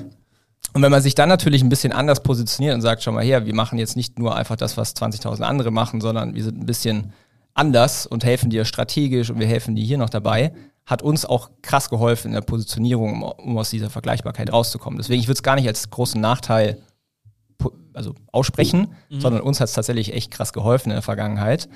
Ähm, zu der Servicequalität, es steht und fällt mit Teammitgliedern und mit Prozessen. Meine, am Ende des Tages ist das Wichtigste, dass halt die Kundenresultate da sind. Und da kannst du ein kleines Influencer-Marketing-Department haben oder eine große Butze mit 100 Leuten. Ist die Frage, wer dann, also kommt immer auf die Leute und die Prozesse an am Ende des Tages. Ja, klar, auf jeden Fall. Aber zum Beispiel, also ich will da jetzt gar nicht irgendwie rumstenkern oder sowas, Ja. aber jetzt, wenn ich mir jetzt zum Beispiel die Vita von Kati und Andy angucke, das sind halt, die waren irgendwie bei einem 300 Millionen Exit, waren die halt einfach fürs Influencer-Marketing-Game, was 75 Prozent vom Umsatz ausgemacht hat, sozusagen dafür verantwortlich. Also zu sagen, der Scope, also ich kenne jetzt nicht viele, die in diesem Bereich so krass sind, so vom Gedankengang her, dass dann natürlich auch immer die Frage ist so, wie bedingt es dann sozusagen die Prozesse, wie bedingt es das Department, also ich kann natürlich auch ein Department mit scheiß Prozessen aufbauen, so vom, vom Grundgedankengang her, ne? Das habt ihr jetzt nicht. Das ist, dafür seid ihr viel zu groß und dafür weiß ich auch, wie gut eure Arbeit ist. Aber das ist natürlich eine Frage, die ich mir dann irgendwie einfach zwingend stellen würde. So wie, Ja. wie stellt man dann da so wirklich sicher, dass das wirklich gute Qualität hat oder dass es nicht einfach so ein, so ein Beifang so mäßig ist, weißt du? Ja, ja, ja. Ja, man muss, auch, man muss ja auch sagen, okay, das ist auch nicht unser Hauptdepartment. Ähm, Department. Also, wie gesagt, die Königsdisziplin ist natürlich Facebook. Aber trotzdem, dass wir halt mit so vielen Brands gearbeitet haben und halt die eigenen Erfahrungen, konnten wir halt zusätzlich sowas anbieten. Ob das jetzt die weltbeste Influencer-Agency ist, I don't know, ja. Ich meine, wir geben unser Bestes, wir Ja. haben die Ergebnisse. Aber ich würde jetzt auch nicht rausgehen und sagen, wir sind eine Influencer-Agency. oder Nee, nee, das war jetzt eigentlich Ja. nur sozusagen so guter Vergleichspunkt, den ich jetzt hatte in meinem Verstehe. Kopf sozusagen für ein paar andere Bereiche halt einfach Ja. so allgemein. Aber ich sehe den Punkt auf jeden Fall. Auch den Punkt mit der sozusagen gegen den Strom schwimmen und dadurch sozusagen eine eigene Positionierung zu erarbeiten, das ist natürlich, Genau. sehe ich mir, wenn ich mir überlege, wie viele Leute irgendwie auf LinkedIn Ads, Social Ads verkaufen und wir denken so, Digga, lass stecken, weißt du, wie ich meine, bist du irgendwie fünf Jahre zu spät, so vom Gefühl her. So ist das natürlich ein, ja, ist ja so, ist es natürlich ein guter Punkt. Stimmt Ja. Aber du kannst ja auch aus der Perspektive heraus sagen, okay, ja, wir haben jetzt Scope 15, 20 Millionen erreicht, Influencer-Marketing ein bisschen angefangen, so wir kommen jetzt als E-Com-Haus nicht weiter, holt euch mal eine richtige Influencer-Marketing-Agentur mit dazu, geht ja trotzdem noch und wir sind dann nur noch Sparringspartner oder sonstiges. Zum Beispiel. Äh, ja. Wäre ja auch ein möglicher Case, der Absolut. dann da vertretbar ist. Meinst du, du kriegst deine Frage von eben nochmal so perfekt formuliert, wie du es eben gemacht hast? Oder? Natürlich, das ist für mich gar kein Problem, das ist mein Job. Nein, also wir hatten, das, wir hatten das ja jetzt eben schon mal kurz so ein bisschen angeteasert. Es ist einfach irgendwie jetzt heutzutage so, dass jeder irgendwie, so ein bisschen wie ein Marktschreier, der irgendwie faules Obst verkauft, Ja. der kann sich trotzdem auf den Markt stellen und Obst verkaufen, so vom Gedankengang her. Also Ja. ähm, Leute haben zum Glück, aber auch manchmal vielleicht blöderweise den Zugang zu relativ vielen Leuten bekommen, wo sie ihre Meinung einfach sozusagen breit treten können. Ob die jetzt richtig oder falsch ist, ist halt Ja. sei mal dahingestellt. Wir haben jetzt gerade zum Glück hat Marvin die Frage eingeworfen. Das fand ich sehr, sehr gut, einfach um sozusagen auch nochmal eure Arbeit besser zu verstehen und warum jetzt jeder versteht, warum du auch wirklich ein Experte auf diesem Gebiet bist, ist natürlich trotzdem die Frage so, ey, was stimmt denn jetzt von dem, was gesagt wird und was Ja. stimmt vielleicht eher nicht? Wo muss ich das irgendwie einordnen ähm, oder eben nicht? Deswegen freuen wir uns, dass wir vielleicht einmal mit dir so ein bisschen so das Jahr 2024 mal so ein bisschen predikten können, was für Schwierigkeiten und Ja. Trends irgendwie aufkommen. Und äh, da schieß gerne los, wie du magst. Wir hängen an deinen Lippen, wie wir hier immer so schön sagen.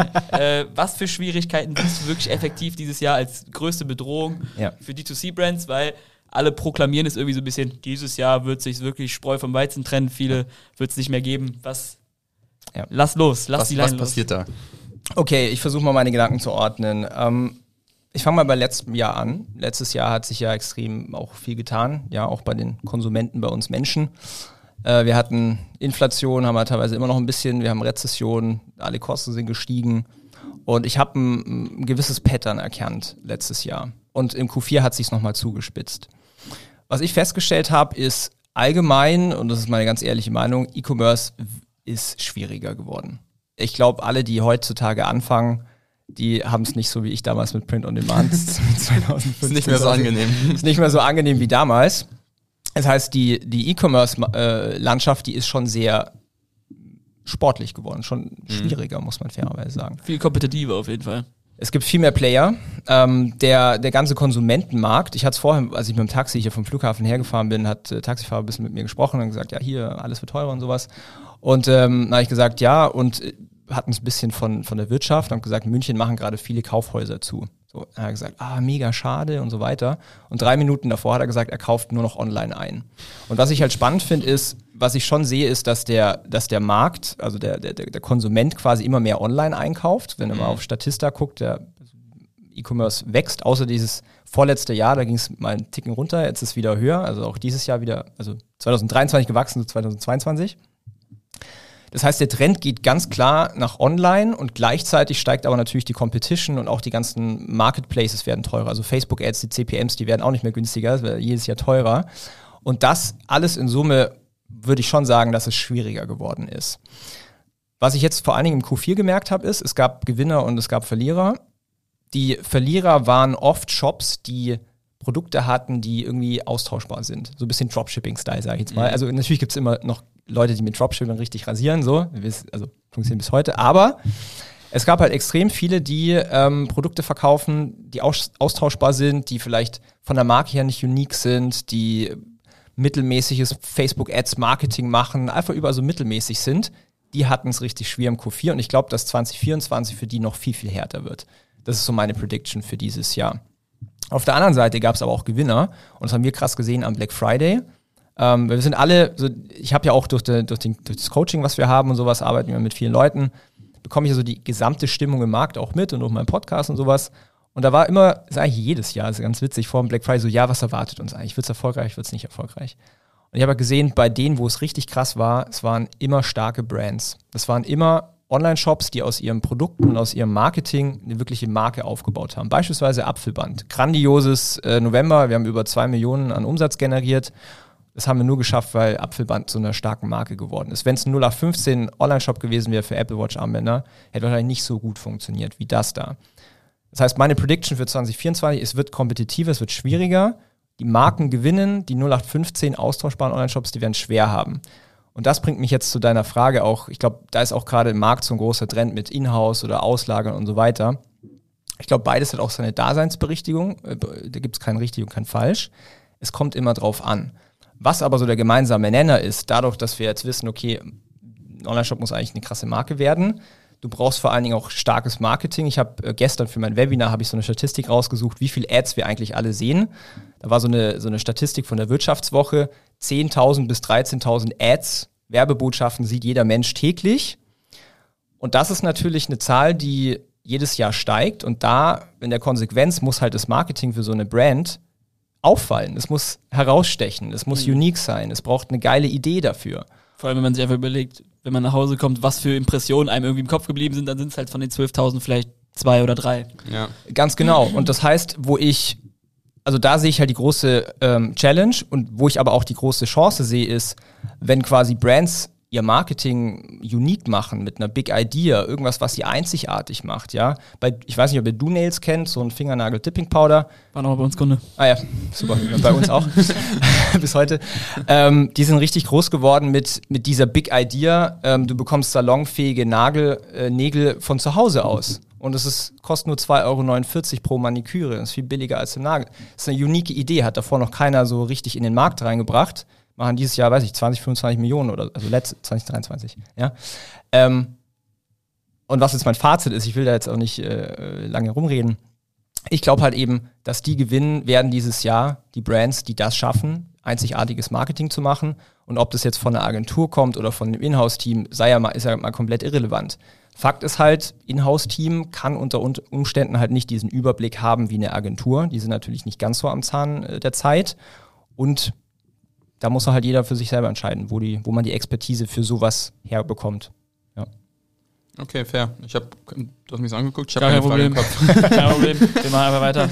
Aber okay, sozusagen jetzt Schwierigkeit umzumünzen zu, okay, die müssen geiles Marketing machen und geiles Marketing ist die Lösung. Das ist natürlich jetzt, Ja. also was macht deiner Meinung nach geiles Marketing aus? Also Ja. zu sagen, was sind die Kerntreiber vom richtig guten Marketing? Ja. Also auch 2024 wird es essentiell sein. Ja.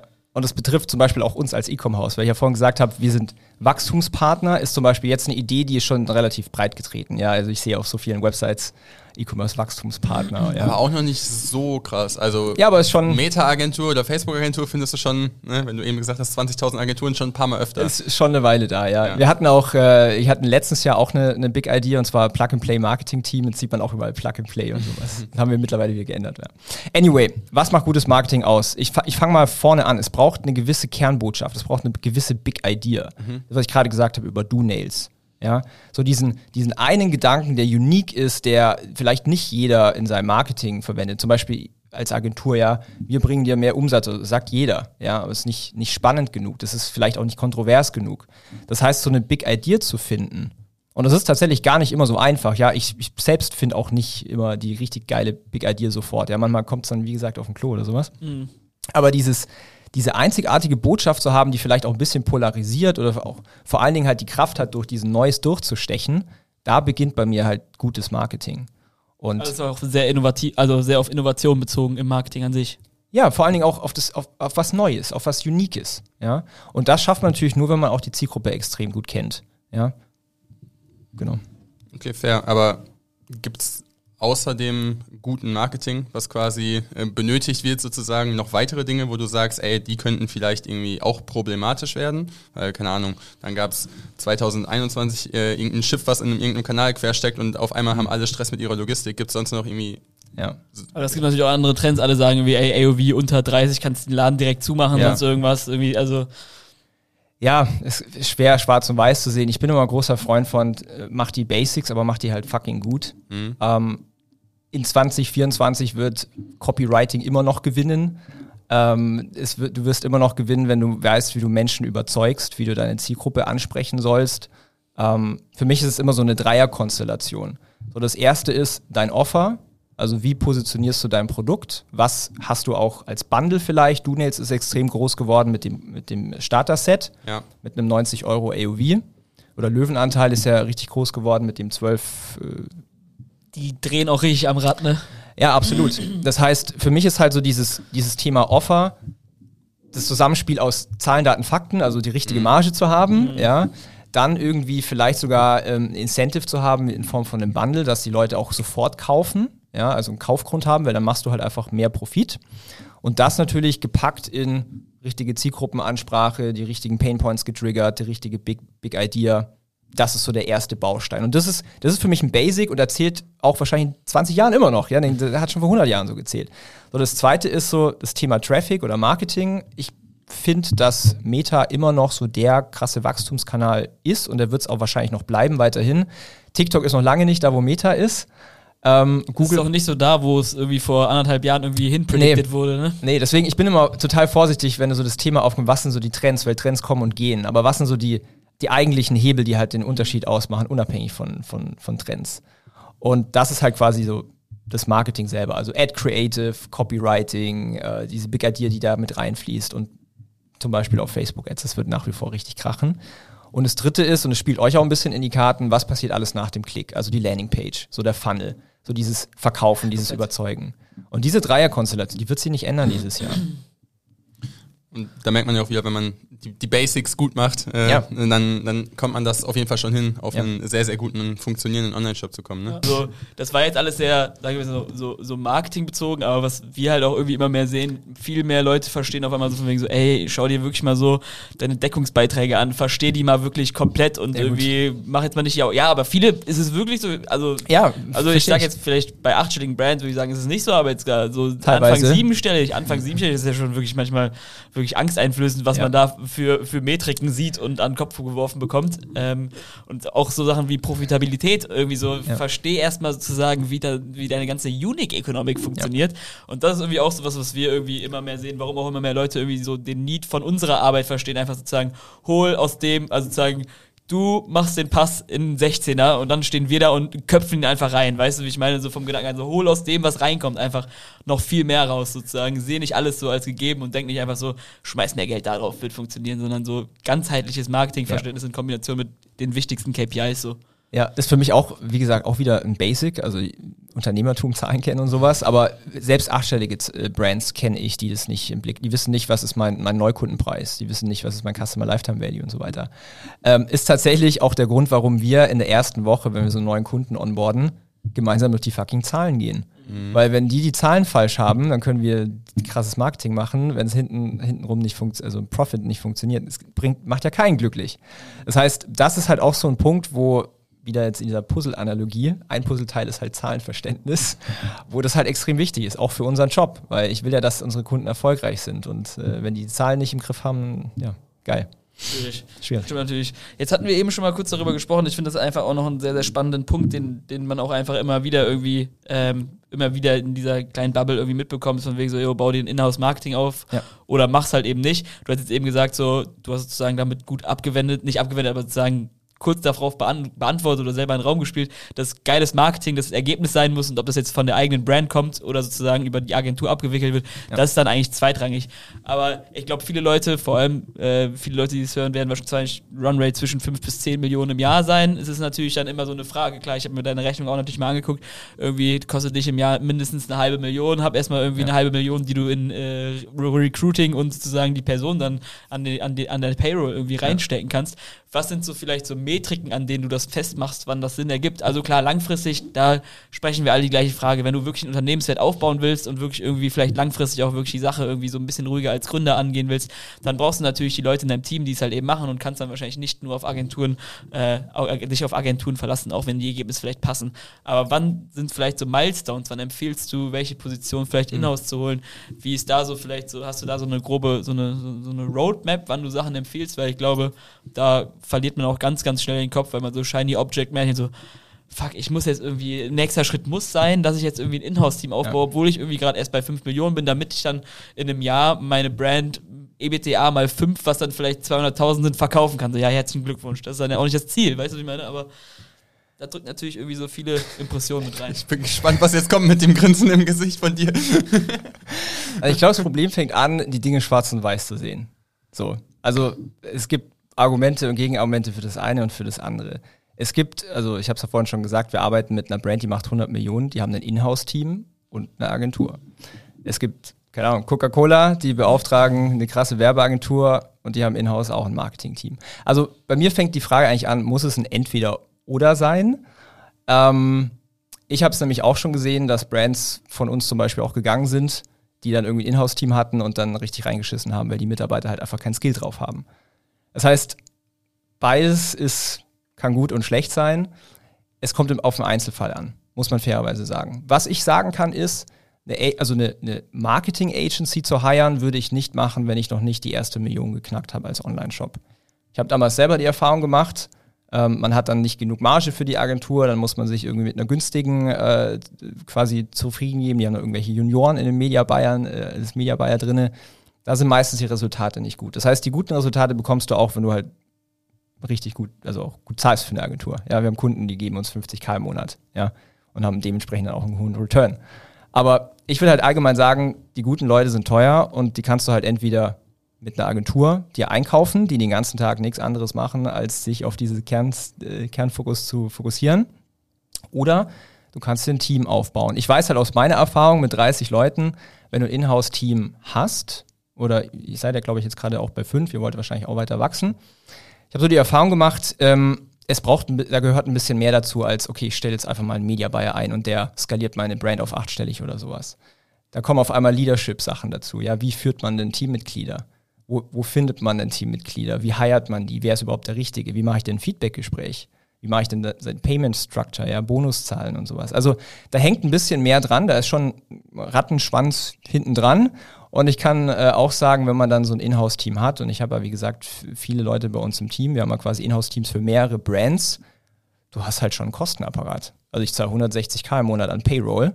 Ähm, und ich kann die Leute halt nicht einfach nächsten Monat kündigen, so wie jetzt eine Agentur oder so.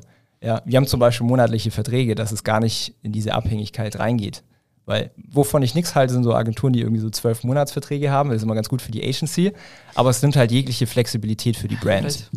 Und ähm, deswegen, es gibt für dafür Argumente und dagegen. Am Ende ist es meiner Meinung nach kein Schwarz und Weiß. Es kommt wirklich individuell auf die Situation an. Ich glaube, einen gemeinsamen Nenner gibt's. Man braucht halt richtig gute Leute. Und die muss man halt finden. Egal ob Agentur oder halt Inhouse. Sehr cool. Also ich fand, das war cool zusammengefasst, äh, auch gut auf den Punkt gebracht. Bevor wir zur zweiten von zwei Fragen kommen, die wir im Gast stellen, habe ich noch eine Frage. Wir haben jetzt viel darüber gesprochen, was generell im E-Commerce-Markt zu erwarten ist 2024. Was denn von E-Com House in dem Fall, ja. von euch, vom, vielleicht vom Podcast? Gibt es noch ein weiteres Buch? Was, was kann man von dir, ja. wo kann man dein Gesicht noch überall sehen? Fragen wir mal so. Wo bist du erhältlich? Ja, auch sehr gute Frage. Wir arbeiten ähm, tatsächlich auch an dem Next Big Thing. Ich darf noch nicht spoilern, was es ist, aber ich habe ja vor eingangs schon so ein bisschen diese Big Idea erwähnt mhm. und die nutzt sich über die Zeit auch ab, zum mhm. Beispiel auch durch Copycats. Wir arbeiten gerade so an der Next, Next Big Thing, was uns auf das nächste Level heben wird. Ähm, Irgendein Anzeichen in welche Richtung oder ist das schon? Nö, darf ich nicht sagen. Okay. wer, wer, gibt dir das denn vor, dass du das nicht da sagen darfst? Meine du selber, ne? Aufgabe, ne? Es ist meine Aufgabe zu fragen. Nein, man wird es dann sehen im Markt. Okay. Aber um, wie ähm, spät? Also aber es ist dann irgendeine Erweiterung in, in von, von E-Com House zu sagen. Es passiert in E-Com House oder ist es ein neues Unternehmen? Nein, es passiert in E-Com House. Okay. Äh, wir gründen keine neue Firma. Fokus. Okay, wer weiß. Fokus ist der Key. Ja, okay. Ja. Genau. Ähm, ich musste kurz meine Dummheit zurückhalten, nicht, dass jetzt wieder. Wie, wie geht's so weiter? Ähm, ja, ist eine sehr, sehr gute Frage. Wir haben natürlich unsere Ziele. Wir wollen weiter wachsen. Ähm, wir wollen, ich kann dir sagen, was wir nicht wollen. Wir wollen die Agentur nicht äh, verdoppeln oder verdreifachen, mhm. auch von den Mitarbeitern. Wir wollen nicht zu, zu einer großen Massenmarktagentur werden. Mhm. Das wollen wir nicht. Wir haben schon verstanden, dass dieser Boutique-Charakter sehr gut funktioniert und auch gewünschte Ergebnisse resultiert auf beiden Seiten. Wo wir definitiv mehr reingehen werden dieses Jahr ist das Thema Education. Mhm. Ähm, wir haben ja ein Coaching und ein Mentoring neben unserer Agentur, mhm. was wir bisher immer so als Downsell verkaufen für die Leads, die zu klein sind für die Agentur. Hat man jetzt eventuell nicht konsequent auf dem Schirm, dass es das bei euch auch gibt? Wir haben es äh, mhm. nie wirklich beworben. Ja, ja, wir haben eine Landingpage von Anfang 2021 mhm. dafür. ecomsecrets.de, wenn ihr es mal abchecken wollt. Aber bitte nicht, ist richtig hässlich. Ähm, das ist auf jeden Fall ein großes Ziel für dieses Jahr, dass wir das mehr ausbauen, weil wir auch gemerkt haben, ähm, wir können, also wir wollen ja auch nicht so viele Kunden annehmen, aber trotzdem ist die Nachfrage da mhm. und wir wollen einfach mehr Leuten auch helfen in Form von einer anderen Dienstleistung. Wir werden wahrscheinlich noch mehr Produkte auch rausbringen. Ob es ein zweites Buch wird, noch nicht angeplant in naher Zukunft. Wir werden auf jeden Fall ein paar digitale Produkte mit mhm. rausbringen. Äh, Vor allen Dingen auch für kleinere Online-Händler. Wir werden ein bisschen mehr in den Massenmarkt damit reingehen. Ähm, Webinare werden wir verstärkt machen. Ja, ich habe gestern ja wieder eins gemacht und das letzte war irgendwie vier Monate her, was richtig lang war. Ich weiß gar nicht warum. Äh, Luxusproblem wahrscheinlich. Aber da werden wir in die Richtung mehr machen und ein bisschen mehr aus unserer Brand noch rausholen. Also okay, verstehe ich. Finde ich, find ich einen guten Ansatz. Man muss auch immer ein bisschen auf sich gucken, weißt du, wie ich meine? Also man muss ja immer mal gucken, wie man sozusagen State of the Art für die eigenen Kunden bleibt und das geht halt einfach nur durch konsequente Weiterentwicklung. Aber natürlich ist eben gesagt, so als Agentur, du musst natürlich auch immer das Thema Sales irgendwie im Blick haben und dann ist es ja. natürlich irgendwie, du lehnst kleinere Leute ja nicht ab, weil du sagst, ich mag dich persönlich nicht. Du legst die ab, weil sozusagen dein Wissen gerade in keinem deiner Produkte und im Ratio zum Preis denen einfach gerade nicht weiterhilft und ja. dann da irgendwie einfach weiter reinzugehen. Ja. Sinniger Move, auf jeden Fall. Genau. Ich bin gespannt. Also ich äh, habe äh, alle meine Fragen gestellt. Folgt mir auf Instagram, dann, dann bekommst du es mit. äh, ja, sehr cool. Dann lass uns doch mal zum Abschluss kommen. Und ich meine, du hast schon sehr viel Mehrwert mitgegeben, aber was war denn der beste Ratschlag, den, den du jemals bekommen hast? Das ist auch eine Frage, die wir jedem Podcast stellen. Gibt es da irgendwas, was dir direkt in den Kopf ge ge äh, gekommen ist? Also, was, was mich persönlich und dann auch in der Konsequenz auf unsere Kunden, also was, was so einen richtig krassen Effekt hatte, wenn ich jetzt zurückblickend so gucke, ist verkaufen lernen, Marketing lernen. Also vollen Fokus vorne drauf zu haben, dass immer Geld reinfließt. Egal ob jetzt als E-Commerce-Brand oder als Dienstleister oder was auch immer, Freelancer, was auch immer sein mag. Wenn vorne der Rubel rollt, dann kannst du hintenrum extrem easy Probleme lösen, wie zum Beispiel Teammitglieder heiern. Du kannst deine Dienstleistung oder auch dein Produkt verbessern, weil du Kapital hast, um zu investieren, um es besser zu machen. Wir, regel, also wir investieren zum Beispiel regelmäßig in Mentoren und Coaches und sowas, damit wir immer besser werden. Das heißt, wenn der Fokus, der Fokus darf vorne nie verloren gehen auf Leads-Generierung oder Verkaufsgenerierung, jetzt im E-Commerce, Umsatzgenerierung, Sales-Generierung. Das war, so basic sich das jetzt auch anhört, aber das ist, die schwierigsten Sachen sind einfach mal die Basics durchzuziehen. So. Jedes Mal, ähm, also wir machen das halt kontinuierlich und das hat uns auch an den Punkt gebracht, wo wir jetzt halt heute auch sind. Und es bedeutet auch manchmal, wenn ich jetzt an, an E-Commerce-Brands denke, zum Beispiel Apfelband oder sowas, wenn man weiter wachsen will, dann heißt es auch konsequent, okay, ich muss auch mein, mein Ad-Spend, also quasi mein Marketing vorausplanen. Was muss ich eigentlich ausgeben, dass ich meine Zahlen erreiche? Mhm. Manchmal bekommt man auch ein bisschen Arschflattern, weil es dann auch große Summen geworden sind. Aber dann macht man es und dann erreicht man das Ziel und dann so, ist ja eigentlich auch total logisch. Das heißt, dieser Fokus nicht zu verlieren, vorne den Umsatz, die Kunden, den, die Verkäufer reinzubekommen, da macht man ja nichts falsch. Das, ist, das war ein guter Ratschlag von meinen Mentoren damals. Die haben gesagt, Daniel, du fokussierst dich 80 Prozent deiner Zeit auf Vertrieb. Und dann habe ich angefangen, verkaufen zu lernen und so weiter. Ja. Man lernt es spät. ich glaube, das ist bei jeder Agentur so. Man lernt irgendwie, man lernt die Relevanz irgendwie. Es ist irgendwie immer okay, dann stellst du wieder ein und merkst so, oh fuck, das ja. muss man wieder machen, aber wie mache ich es denn überhaupt? Und dann passt wieder alles und so, ja, alles klar, ey, die Leute kommen von alleine und dann irgendwie. Ja ich fühle es komplett und jeder, der sagt, der hatte dieses Problem nicht schon mal in seinem Leben als Agentur, der lügt. Ja. Ist einfach so. Ja. Nee, also äh, von meiner Seite aus kann ich mich nur bedanken. Ich finde, das ist eine tolle Folge geworden. Cool. Hat mich sehr gefreut, so diesen Mix aus, aus Marketing, aber auch irgendwie so deine Geschichte ähm, und warum ihr da seid, wo ihr seid, irgendwie so ein bisschen einzufangen. Ähm, ja, von mir viel, viel Erfolg für die nächsten Jahre. Vielen Dank. Äh, vielleicht sprechen wir uns nächstes Jahr nochmal hier oder sowas. Gerne. Für die, für die kommenden Predictions oder sowas. In München dann. In München. In meinem Studio. Auch okay. Stimmt, das wäre natürlich, äh, das wär natürlich wunderbar. Aber äh, ja, vielen, vielen Dank für deine Insights. Mir hat es mega viel Spaß gemacht. Wir gehen jetzt essen. Du en enjoyst ein bisschen Köln. Und ähm, ja, von mir alles Gute euch. Ihr seid wirklich stark. Vielen, vielen Dank. Danke für die Einladung und dass ihr euch die Zeit genommen habt. Und äh, ja, danke. Danke, dass du da warst, Daniel. Ciao, ciao. Ciao. Wiedersehen.